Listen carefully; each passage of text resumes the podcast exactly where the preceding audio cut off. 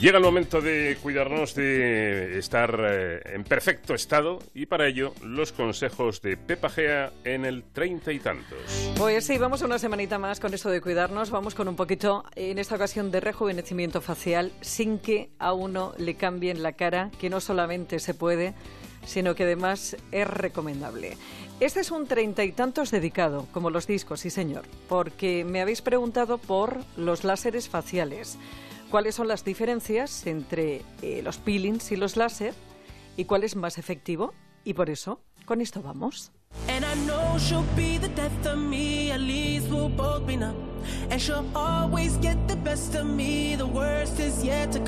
Es verdad que hay muchas personas que vienen, pacientes que vienen a consultar y, tienen realmente confusión con, con, el tipo de láser porque, porque pues normalmente muchas clínicas los nombran por su nombre propio. Todos los láseres suponen un medio físico de calor y el calor lo que hace es producir un recambio de tejidos. Entonces el láser lo que hace es producir un rejuvenecimiento. Esta que has escuchado es la voz de la doctora Banda, una de las mejores médico-estéticos y directora médica de Biclinic. Aunque el fin sea más o menos el mismo, rejuvenecer la piel provocándole una agresión, es diferente por la profundidad a la que actúan los peelings o los láseres. Realmente el peeling es un método químico, el láser es un método físico, eh, el peeling supone una descamación bastante superficial de tejido, mientras que con un láser tú actúas tanto en superficie como en profundidad. De hecho, se produce un estímulo de colágeno que un peeling normalmente no, no llega a producir, salvo los peeling que se hacían antiguamente en quirófano.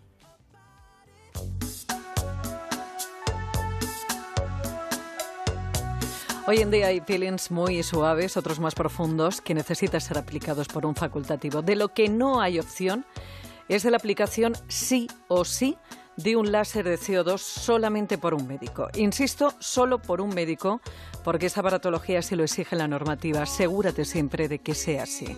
Como dice la doctora Banda de los centros Biclinic, es verdad que láseres hay muchos. Láser significa en inglés amplificación de luz por emisión estimulada de radiación. Todos los láseres tienen una fuente externa de bombeo, un medio láser activo y un resonador.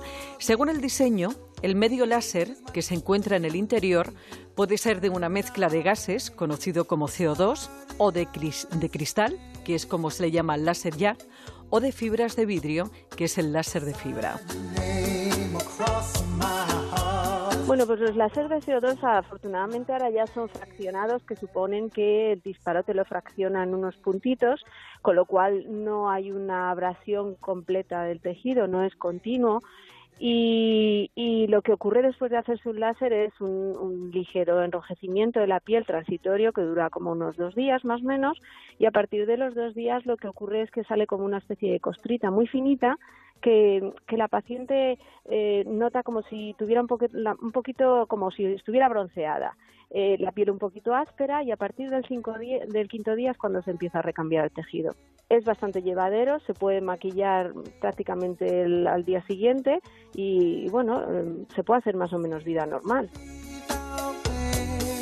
Antiguamente ese láser de CO2 era continuo y tan abrasivo y tan invasivo que había que aplicarlo en quirófano y solamente en zonas pequeñas como el contorno de ojos y o los labios. Ahora ese calor es fraccionado, hace microperforaciones, dejando entre medias zonas sanas, por lo que es menos abrasivo, es más seguro y más rápido ya que se necesita mucho tiempo, mucho menos tiempo, perdón, de recuperación. El láser actúa a nivel superficial o estético y a nivel profundo o regenerativo, estirando o levantando el tejido. De hecho, con los láser fraccionados o no fraccionados se, tratan muchas patologías, desde hacer un rejuvenecimiento sencillo, hacer un tratamiento de cicatrices en los que realmente la potencia que se aplica es mucho mayor.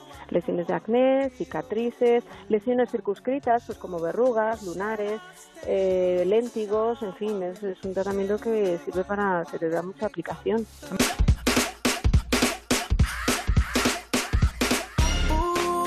Lo que hace es eliminar la capa superficial de la piel e internamente estimular con la agresión esos pequeños, con esos pequeños agujeritos poniendo al organismo a trabajar y producir colágeno para la regeneración de la zona. Pero lo que nos importa, además de dejarte la piel como el culo de un bebé, más urgente y luminosa, lo que vas a notar es que cierra poros, que las arrugas finas se difuminan, que se van algunas manchas. Todo depende de la profundidad a la que actúe el láser, que será la que la del doctor determine tras el diagnóstico del paciente. Lo recomendable, si el objetivo es rejuvenecer, son dos sesiones al año. Si el objetivo es otro, hay que valorar porque, como decía la doctora Banda, también elimina las lesiones de un acné grave, cicatrices, y no solamente es para el rostro, también se aplica en cuello, escote, manos e incluso en abdomen, por ejemplo, para eliminar estrías. Otra de las aplicaciones la eliminación de lo, es la eliminación de depósitos grasos alrededor de los ojos y de algunos tatuajes e incluso también en la eliminación de granulomas causados por implantes de relleno en los labios. Pero cuidadito, porque lo que conseguimos es piel nueva y esa piel nueva es muy sensible y no solamente necesita protección, sino también, como dice la gran Carmen Navarro, un tratamiento celular potente procedente de la famosa celuloterapia suiza piel se queda un poco deshidratada. ¿Por qué? Porque toda la sangre va dirigida a regenerar esos tejidos. Entonces, por eso es tan importante después aplicar la celuloterapia, porque va a aportar la energía a esas células para que se recuperen, se renueven antes. Está mejor que nunca, ya nada le hace daño. Y miente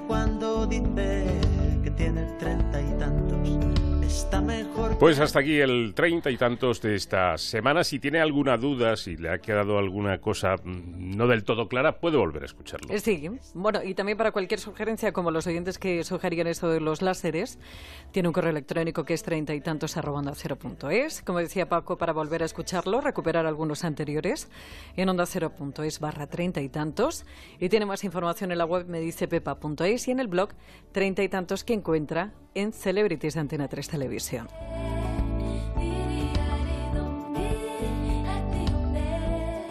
Todos